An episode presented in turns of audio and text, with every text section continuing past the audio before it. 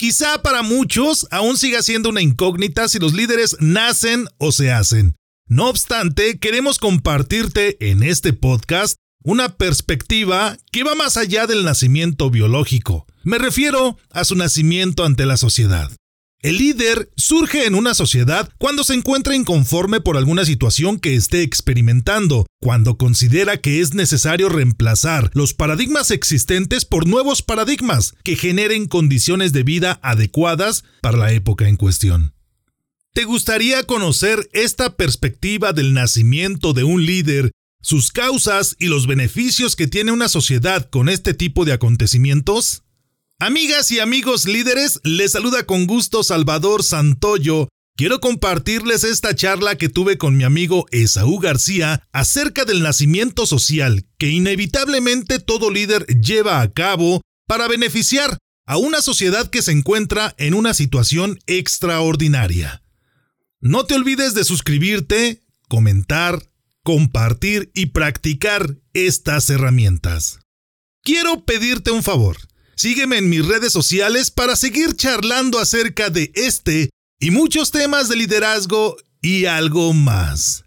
Encuéntrame en Facebook e Instagram como Salvador Santoyo Speaker y en Twitter como Salvador Speaker.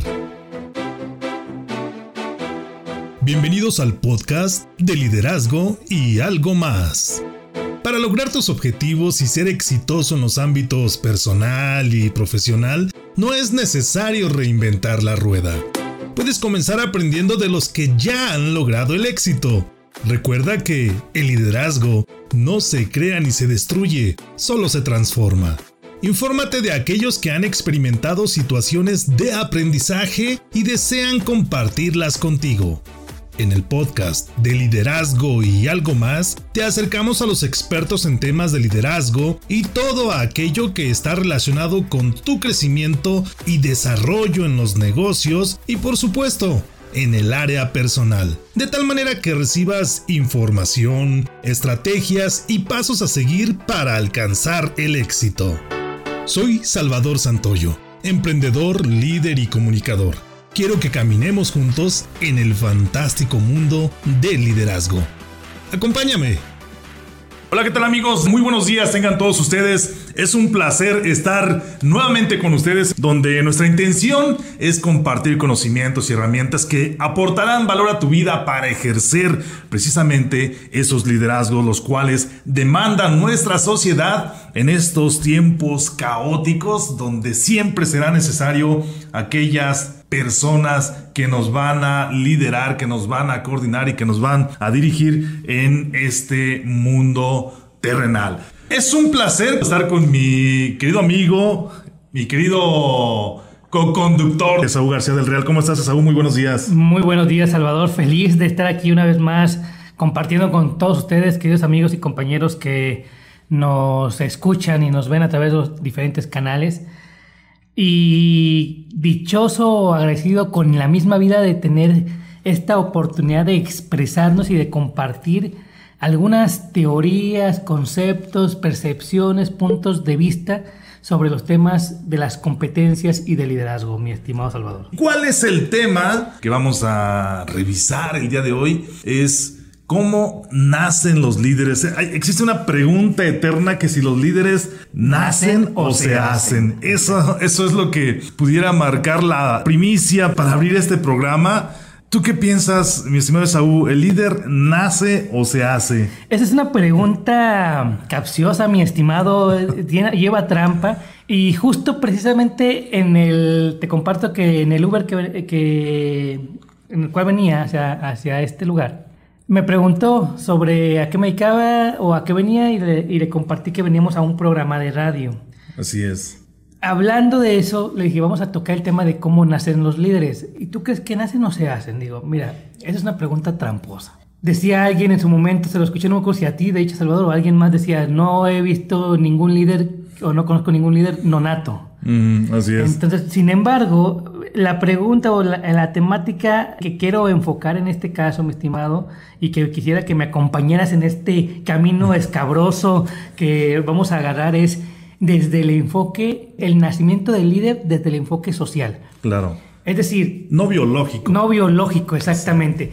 Como un producto de la sociedad. ¿Cómo es que se da un líder? ¿Cómo es que un Siddhartha Gautama, un Gandhi, un Jesús el Cristo, un Benito Juárez, un, Martin Luther King, Mandela, etcétera, cómo es que ellos antes de no existían como líderes?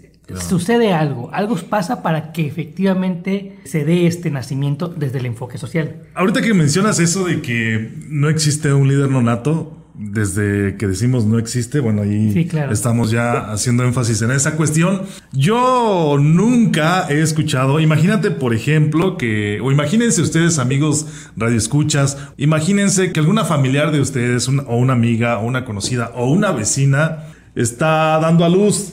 Y siempre llegan, ¿no? Y, preguntan, o, antes así, ahorita ya todo el mundo sabe de qué sexo va a ser el, el bebé, ¿no? Pero antes llegaban, oye, ¿qué fue? ¿Fue niño? ¿Fue niña? Imagínate que alguien te diga, no, es un lidercito. o sea, no se puede dar eso, no sé qué. Ah, pues mira, nació un lidercito, nació un bebé líder. No, nació un borrego. ¿no? o sea, no sabemos, no sabemos exactamente si el bebé, sea niño o sea niña, va a representar un rol de liderazgo en nuestra sociedad. De ahí que los líderes, o desde mi perspectiva, los líderes no es que nazcan biológicamente, sino que van desarrollando aptitudes y en algún momento dado, como tú lo mencionas, Saúl, la sociedad le demanda el rol de liderazgo por cualquier situación. Y Salvador, yo me voy a atrever todavía a hacer una afirmación agresiva en ese sentido. El líder que nosotros conocemos, el perfil del líder que nosotros aceptamos, entre comillas, en, eh, hablando en la generalidad de la sociedad, aquellos que les añadimos ese galardón y trascienden a través de la historia y a través de la geografía misma, claro. se convierten en símbolos internacionales, son circunstanciales. Es decir, ¿qué quiere decir esto, Salvador? Se puede decir que puede ser un error en el sistema social. Puede decirse que llega un punto donde la mecánica o la, maquinaria social tiende a tener ciertas tensiones que da ciertos eh, giros o ciertas inflexiones. O se colapsa. O, colapsa al menos por un instante, tal vez no completamente, claro. pero al menos por un instante. Y ahí es donde se produce efectivamente este tipo de liderazgos. Y acabas de dar un ejemplo muy interesante. ¿Qué pasa con esos liderazgos? Después de que llega la calma. Creo que es como un ciclo, ¿no? Y lo hemos platicado. Es un ciclo porque cuando se resuelve la situación, se solventan las necesidades, el líder también, igual que en la misma sociedad, llega a la calma.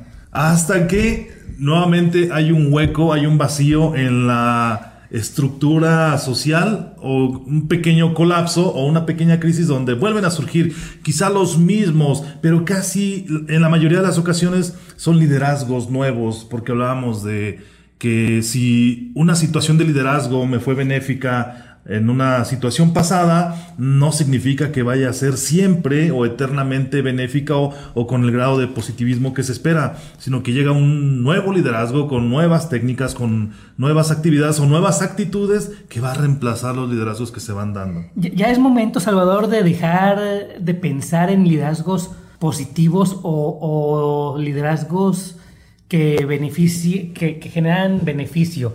Es decir, puede existir un liderazgo pasivo y es, y es importante entender esto. Primeramente, el principio fundamental del liderazgo reina en que le duele el mundo a la persona. El líder nace porque le duele algo, no está satisfecho con lo que existe. El paradigma ya no cumple las necesidades de ciertas personas requiere renovarse. No es bueno ni malo, o sea, no es voy a mejorar. No sabemos incluso si el paradigma nuevo sea, entre comillas, algo tan aceptable. ¿Qué hubiese pasado si un Hitler hubiese ganado la guerra? Quizá nos hubiéramos sumergido en, ese en ese contexto, efectivamente. en ese ambiente. Y viéndolo desde este momento, en el contexto en el que estamos actualmente, generar una comparativa, lo diríamos que es algo negativo. Claro. Pero si estuviésemos sin una comparativa, si estuviésemos en ese contexto únicamente... Si fuera lo único que conociéramos. Exactamente. lo, lo viésemos normal. Claro. Habría gente que se queja como en todas partes. Primer eh, concepto que quiero compartir con ustedes es que el liderazgo es un ejercicio. Y es un ejercicio donde existe, Salvador, una rutina, donde existe una constancia. Al igual que el ejercicio físico, si el liderazgo no se, no se practica constantemente, se atrofia, se oxida, es obsoleto, no se renueva, no se oxigena.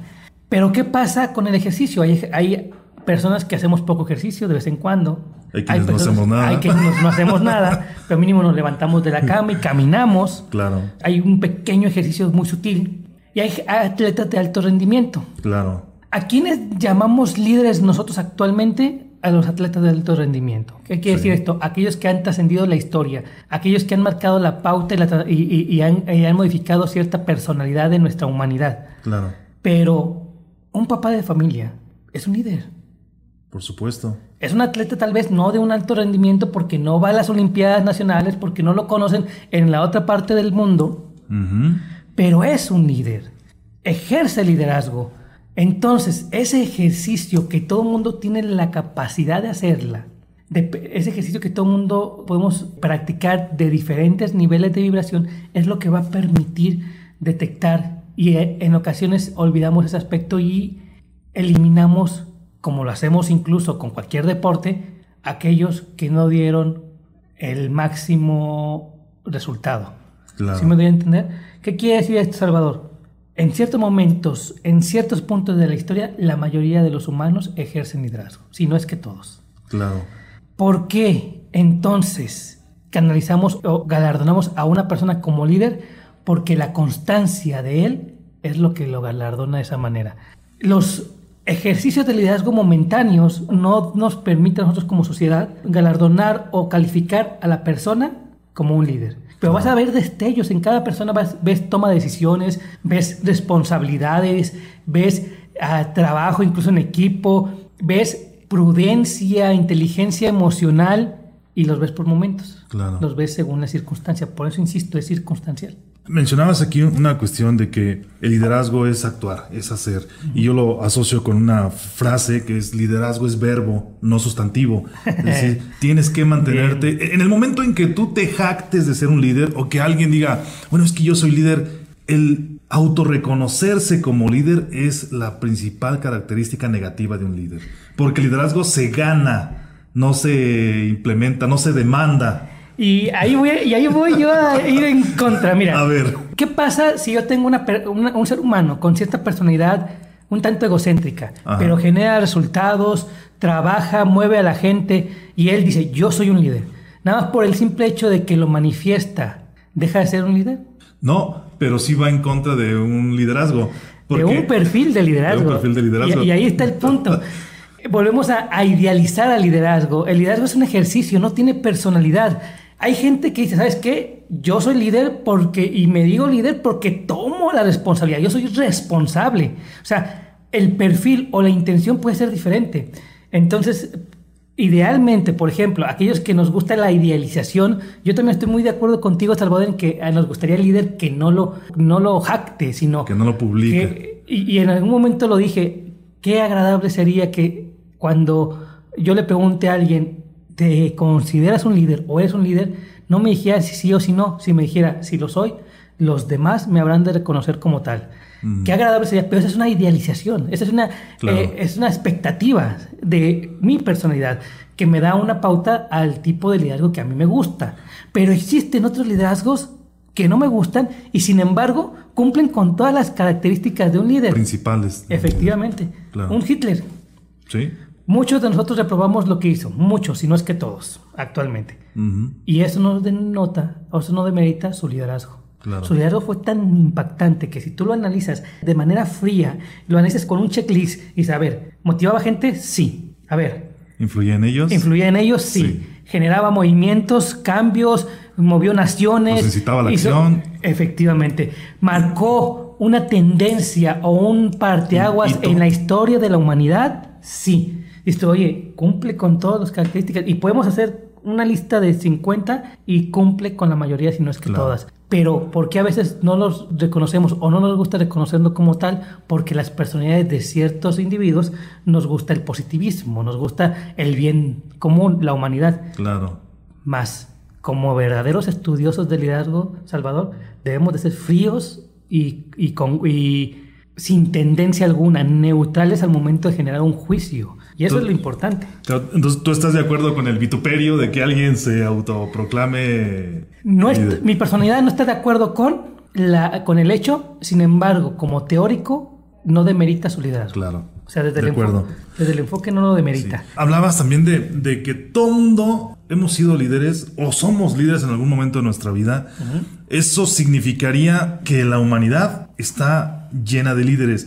Pero, ¿cuáles son aquellos liderazgos reconocidos a lo largo de la historia? Creo que mencionaste también una palabra clave que es la trascendencia. Exactamente. Aquellos que trascienden allende las fronteras, más allá de la geografía, más allá de los tiempos, más allá de los ciclos. Esos son los que van a quedar imborrablemente en nuestra memoria por la magnitud de los resultados que obtuvieron con sus liderazgos. Sin embargo, eso no demerita que incluso, como mencionabas, el padre, la madre de familia sean líderes a lo mejor de un pequeño núcleo social que es precisamente la familia, valga la redundancia, pero también no quita o no demerita que el hermano mayor de este núcleo familiar también puede ejercer liderazgo sobre sus hermanos menores e incluso sobre sus padres. Y ya lo hemos hablado también con algunos invitados donde se ejerce ese concepto que ha vendido y lo ha vendido muy bien John Maxwell, que es el liderazgo de 360 grados, donde nosotros podemos ejercer liderazgos con nuestros superiores, con nuestros padres, así como con nuestros, con las personas que nos reportan y, o con nuestros hermanos menores e incluso hacia nuestros lados, ¿no? Con las personas que se encuentran en el mismo nivel de nosotros,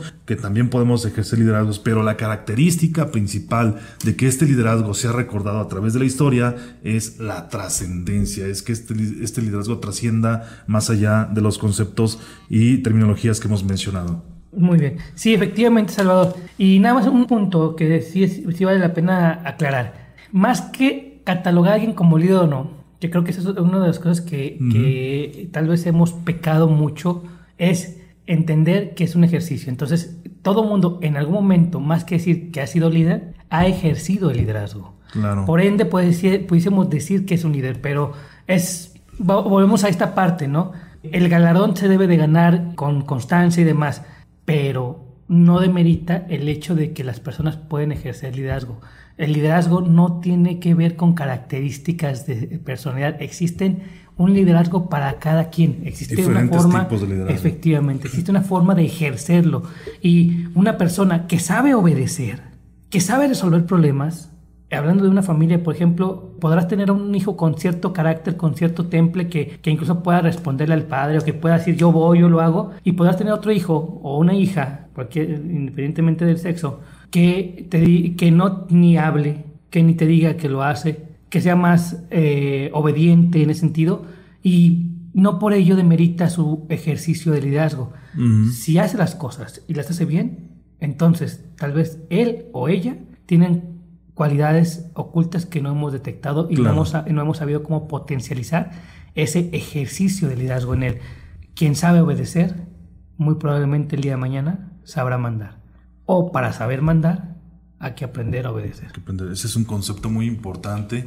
Me surgió una pregunta mientras nos compartías esto, Esaú, y volviendo al tema de la autoproclamación o la autopublicidad que nos podamos dar de líderes, ¿por qué se reconoce más un liderazgo que se promociona, que se vende de ta como tal manera a liderazgos que quizá generan los mismos o mejores resultados, pero que no son tan publicitados. Aquellos que trabajan, como dijeran los millennials, underground, es decir, por debajo de la visibilidad de todo mundo, pero que también están generando resultados fantásticos. ¿Por qué reconocemos como mejores o no tan buenos no tan buenos liderazgos el que más está a la vista de todo mundo. Y sabemos hay liderazgos que ejercen como mencionabas deportistas de alto, de alto rendimiento porque siempre están frente a las cámaras. Hay incluso liderazgos los cuales yo cuestiono de alguna manera de artistas cantantes porque están en los escenarios y están siempre a la vista de todo mundo. Hay colegas y debo reconocerlo conferencistas o personas que dan charlas que también ejercen cierto tipo de liderazgo porque son de alguna manera famosos, ¿no? Pero hay personas que no están ni en los escenarios, ni cantan, ni son deportistas de alto rendimiento, pero ejercen actividades favorables y de beneficio social. Y esos no son tan reconocidos, o no al menos como debieran serlo. ¿Por qué sucederá esta, esta situación? Digo, apelando a, dos principios fundamentales, Salvador. Número uno, cultura. Es cultural. todavía no tenemos la suficiente percepción de detectar, y me incluyo como ser humano, porque esto tiene que ver con, con, ciertos grados de madurez y ciertos estados evolutivos que incluso José Vasconcelos habla, habla en su libro de raza cósmica, me gusta mucho ese, ese concepto que él maneja, donde estamos en, una en un segundo estado, él maneja tres estados, el estado de la fuerza bruta o del guerrero, donde antes reinaba el que el más fuerte era el, líder. Y si yo quería ser líder o yo quería mandar en mi tribu, el líder de la manada, efectivamente, tendría que retar al, líder de la tribu y ganarle. Claro. En muchas ocasiones con la muerte. Luego viene un estado político o intelectual que se supone que es en el que estamos, donde los tres estados existen en todo momento, nada más vibra uno, vibra uno más, más que otro, donde existen normas, leyes, acuerdos de conducta, donde se empiezan a regular ciertos aspectos y ya no es el líder eh, de la fuerza bruta, es el líder inteligente, el de la voluntad, el que puede impactar más. Y existe un tercer estado que en teoría estamos en la transición hacia con él, que es el estado de la belleza o el estado de la espiritualidad, donde buscaremos apreciar la esencia más que el fondo más que la forma, entendiendo y respetando la forma misma. La esencia más que la vestimenta, el interior más que el exterior y demás. Eso sin, no, sin demeritar el exterior, porque el exterior sigue siendo el resultado de algo interior. Pero esos son los tres niveles de vibración que Vasconcelos maneja y yo estoy muy de acuerdo con ellos. Entonces, en el estado en el que nos encontramos de manera evolutiva a nivel global, estamos viendo que buscamos aquellos que puedan mantener el status quo y puedan cambiarlo o modificarlo sin romper en primera instancia los paradigmas de conducta aceptables en ese instante. Las normas sociales. Exactamente. Por lo tanto, en su momento las va a romper, porque a eso va el líder. Pero mientras que llega al punto o, al clímax para poder lograr esa ruptura, él va a seguir las normas. Claro. Es un lucir bien en muchos sentidos. Y nos gusta eso. Entonces, nosotros tenemos un prototipo, tenemos un estereotipo de líder en general, al menos en, la conducta occidental, que es la que podemos hablar un poco, y esa es la que más, más trabajamos. Es cultural, en pocas palabras. Claro. Segundo punto, magnetismo. Y esto tiene que ver con una teoría propia muy interesante. Ah, déjame viendo. La, teoría de los cinco motores. Es sauliana. Es sauliana, casi, casi. el saulismo, ¿no? los, cinco, los cinco los cinco motores rectores del líder. Yo considero que existen cinco puntos o cinco motores que una vez encendidos todos es cuando verdaderamente nace el líder. Y en esta teoría hablo acerca de las revoluciones o el nivel de vibración del motor. Las RPMs. Efectivamente, por, minuto, casi casi, pero más que por minuto puede ser por un tiempo determinado, ¿no? Claro tenemos liderazgos de, hace 100 años que todavía siguen vibrando.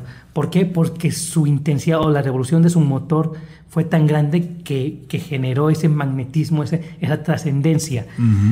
Cuando hablo de magnetismo, hablo de la fuerza en la que vibra. Una persona carismática, una persona que, le gusta el foco, está vibrando en cierta, en cierta frecuencia un, un motor que es precisamente la seguridad y la confianza en sí mismo. Claro. Un trabajo en equipo, y esto es muy importante entenderlo, en un, en un equipo no existe un líder, existen múltiples líderes. No nos damos cuenta porque efectivamente en nuestra cultura, en nuestro paradigma, creemos que el que manda, el que está a la cabeza, el que pone la frente, la cara, el rostro allá afuera o ante los demás es el único líder. Pero no, tú, lo, acabas de, tú lo acabas de mencionar. Hay quien obedece y entrega los resultados, quien sigue las normas quien opina y demás. Y esa persona, si eres tú que me escucha y me ves, estás ejerciendo liderazgo, siéntete feliz con eso, tu personalidad lo permite. Si tú el día de mañana quieres ser la persona que esté o el individuo que esté enfrente de las cámaras, también puede serlo. ¿De qué depende? De ti, de qué tanto vas a vibrar y de los momentos. La, eh, eh, en ocasiones, la prudencia juega un papel muy importante. Insisto, es una dualidad, es una aparente contradicción y sin embargo al mismo tiempo no lo es. El líder viene a romper paradigmas, pero para que sea aceptado por una sociedad debe seguir ciertos paradigmas. Claro, ya establecidos. Ya establecidos, exactamente. Entonces, un, líder es más aceptado cuando se aprovecha el flujo que ya trae la historia o cuando eres un liderazgo disruptivo, que llegas y tajantemente comienzas a cambiar todo lo que existe en ese momento ¿Le cuesta más trabajo al disruptivo que al que se aprovecha de ese flujo natural? Es lo mismo, Salvador, porque es, el mismo paradigma.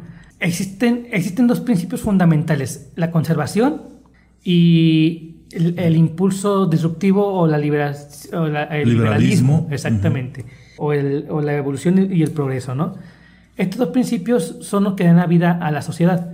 Mientras que existen normas que tienden a la conservación, mientras que existen conductas, contratos no escritos de, hábitos eh, o sociales, eso nos permite una, sana convivencia. Claro. ese aspecto del conservador está ahí y todo el mundo lo tenemos en ciertas medidas. Pero existen personalidades conservadoras, donde, y voy a poner un ejemplo muy, muy, muy básico, ¿no? Donde, por ejemplo, es más aceptado una persona que va de traje, que va bien vestido según el contexto, porque entra dentro de ese perfil conservador. Ese paradigma está trabajando, está trabajando en el paradigma que a ellos les gusta, está entrando y tal vez el día de mañana e, ese liderazgo sea el que cambie la norma de la vestimenta, por decir algo. Pero mientras tanto, mientras que va subiendo, mientras que se va abriendo las puertas, sigue, sigue, esos, ese flujo, sigue, esos flujos. Pero existen otras personalidades que les gusta la evolución, el progreso, el ir hacia adelante siempre, cosa que por sí sola sería un caos. Por eso requiere eh, la estabilidad o la parte de la conservación. Son, es un binomio perfecto donde uno depende del otro. Siempre. Uno sin el otro muere. Entonces, esta parte de la sociedad, estos individuos que tienen esa personalidad, no les va a gustar aquel, o van a criticar incluso aquel que siempre sigue las normas, ¿no? Pero un liderazgo disruptivo entra dentro de su flujo. O sea, es lo mismo. Y será apoyado y le abrirán las puertas porque sabe trabajar o sabe fluir en ese, en ese paradigma, ¿no? Y tal vez el día de mañana es quien les dé una pauta de ciertas normatividad a este perfil. O sea, el día de mañana sea el que cambie ese nuevo paradigma, pero mientras tanto sigue ciertos principios fundamentales de manera consciente o inconsciente. Claro, el líder deberá convivir con ambos conceptos. Sí. Ok. Voy a compartirte los cinco motores que yo considero que deben de encenderse para dar vida al líder o al nacimiento del líder, desde el enfoque, insisto, como un producto social, incluso sin ponerle nombre alguno, ¿no? Entonces, te comentaba, para mí el primer motor es la necesidad. Si no hay una necesidad, un dolor, una circunstancia, una crisis o un deseo de cambiar la realidad en la que me encuentro en este momento, entonces, en primera instancia, lo demás no existe. Si yo estoy a gusto con lo que estoy, si estoy cómodo en donde estoy, no voy a querer moverme hasta que ya empiece a incomodarme. En segundo motor es la fe. Si tenemos este principio fundamental, si entendemos que nos movemos a través de la creencia intangible o de, de aquello que es intangible en el sentido que, por ejemplo, para poder yo nacer como líder, debo tener fe en que puedo ser un líder, en que puedo cambiar esa circunstancia que estoy detectando en el motor de la necesidad. Si yo tengo fe en mí, voy a empezar entonces a aprender este motor y a revolucionarlo. ¿Qué tanta fe puedo tener? Eso es la intensidad de cómo vibra el motor. De igual manera, existe la esperanza que al parecer serían igual, mas no lo es. Mientras que la fe es, eh, en este caso, en, el individuo, el, líder que va naciendo debe tener fe en sí mismo, debe tener fe en sus principios, en sus ideas, en, sus, en, su, en que su visión es la correcta. La esperanza radica en una expectativa, en algo futuro, y es que esta fe en esos principios, en esos ideales, se materialicen, se realicen, se tenga entonces si tengo fe en que yo puedo hacer el cambio y tengo esperanza en que voy a hacer el cambio, empiezo a trabajar el tercer motor de paso al nacimiento del líder. Y el amor, este motor es muy interesante porque creo que es el que da la personalidad de Salvador. Claro. Cuando es un amor propio, desmedido, desde mi punto de vista nacen los liderazgos, entre comillas, tiranos. O, por ejemplo, nace un Hitler que su perspectiva única, su visión única del mundo era la mejor. Él quería hacer un mundo mejor, quería una raza evolucionada, pero su amor hacia sí mismo, su ego, cegaba, su egocentrismo cegaba, cegaba las otras posturas, ¿no? Se fue a lo absoluto. Existen este motor puede vibrar en ese amor propio en, en demasía, puede vibrar en un amor hacia la misma humanidad, olvidándose de uno, de uno mismo, o sea, apartándose de la humanidad y entonces nacen eh, liderazgos como un Gandhi, como una Madre Teresa de Calcuta o un Jesús del Cristo, que son capaces de sacrificarse por la humanidad. Claro. Y existe un liderazgo que es amor a la humanidad, entendiéndome yo también como parte de la humanidad, o amor al progreso, entendiéndome como yo parte de la sociedad que genera, que busca ese progreso. Se desarrolló. Y entonces ves liderazgos como un Luther King, como un Mandela, que buscan desarrollar su persona, pero también buscan desarrollar la humanidad, ¿no? Claro. ¿Cuál es de estos tres es mejor? Ninguno, son personalidades. Y por último, el motor tal vez que culmina todo esto es la acción. ¿Qué significa la acción, Salvador? Yo puedo tener una necesidad, puedo detectar algo que no me gusta de la sociedad, y vemos así muchas personas que se quejan de nuestra sociedad. Claro. Puedo tener fe en que yo puedo hacer un cambio, esperanza en que, puede, que lo voy a hacer, en que voy a materializar mi, mi esencia en, en, ese cambio. Amor hacia la misma sociedad, pero si no, te, si no ejerzo la acción, todo eso es teoría. No se concluye. No se concluye. Si no empiezo a trabajar y a generar resultados, a actuar para que se logre, todo eso está en mi mente nada más. Claro, porque no hay liderazgos teóricos. Exactamente. o sea, sino deben de ser prácticos y deben de ser eh, transformados en acción. Efectivamente. Entonces, ¿qué tanto vibra el motor de la acción? Es lo que genera la trascendencia. Si mi, si mi acción es pequeña, si digo, Ay, voy a reforestar el el, bosque, de la, primavera. Llego muy, con mucha energía, con esa, esa, ese amor por la primavera, por la naturaleza.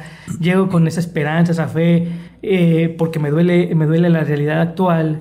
Y llego y me empiezo a cansar y digo, no, ya no. Hasta ahí quedó mi acción. Nada más llegué, ni siquiera empecé a, a escarbar la trascendencia de ese, de ese ejercicio. Se terminó. Se terminó. ¿Hubo un ejercicio de liderazgo? Sí, desde mi punto de vista sí lo hubo, porque empezó, hubo una acción. Su trascendencia no duró ni un minuto. Claro. ¿Sí me doy a entender? Totalmente de acuerdo. Creo, y creo que en la actualidad hemos experimentado muchos liderazgos de palabra, muchos liderazgos teóricos donde ante las cámaras publican que se va a hacer y que van a, ejercer, pero cuando llega el momento de arremangarte las mangas y ponerte, de rodillas y ponerte a trabajar, difícilmente lo llegan a hacer. Hemos llegado a los tiempos de las conclusiones, mi estimado. ¿Cuál es el mensaje con el que te gustaría que nuestros radioescuchas se quedaran a partir de este momento? Que más que buscar catalogarnos como líderes o catalogar a alguien más como líder, enfoquémonos en ejercer los liderazgos.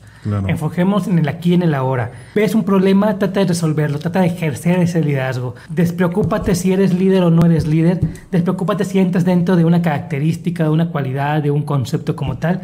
Si te duele el mundo y tienes estos motores dentro de ti, fe, esperanza, amor por, por lo que vas a hacer y actúas con ello, estás ejerciendo liderazgo. Claro. Entonces, desde ese momento, mi, mi, punto sería que te olvides de lo demás, busca accionar y busca sentirte satisfecho con eso, vaya. Si no te sientes satisfecho, si no te sientes a gusto, si no te sientes feliz, decía un amigo, venimos a este mundo a ser felices. Claro. Entonces, si no sacía tu necesidad, si no satisface tu necesidad, entonces creo que no estamos haciendo las cosas queremos. Yo me quedo con, el mensaje precisamente que todos, todos somos líderes, de alguna manera u otra, somos y ejercemos liderazgo. Que no te preocupe el si este genera trascendencia o no.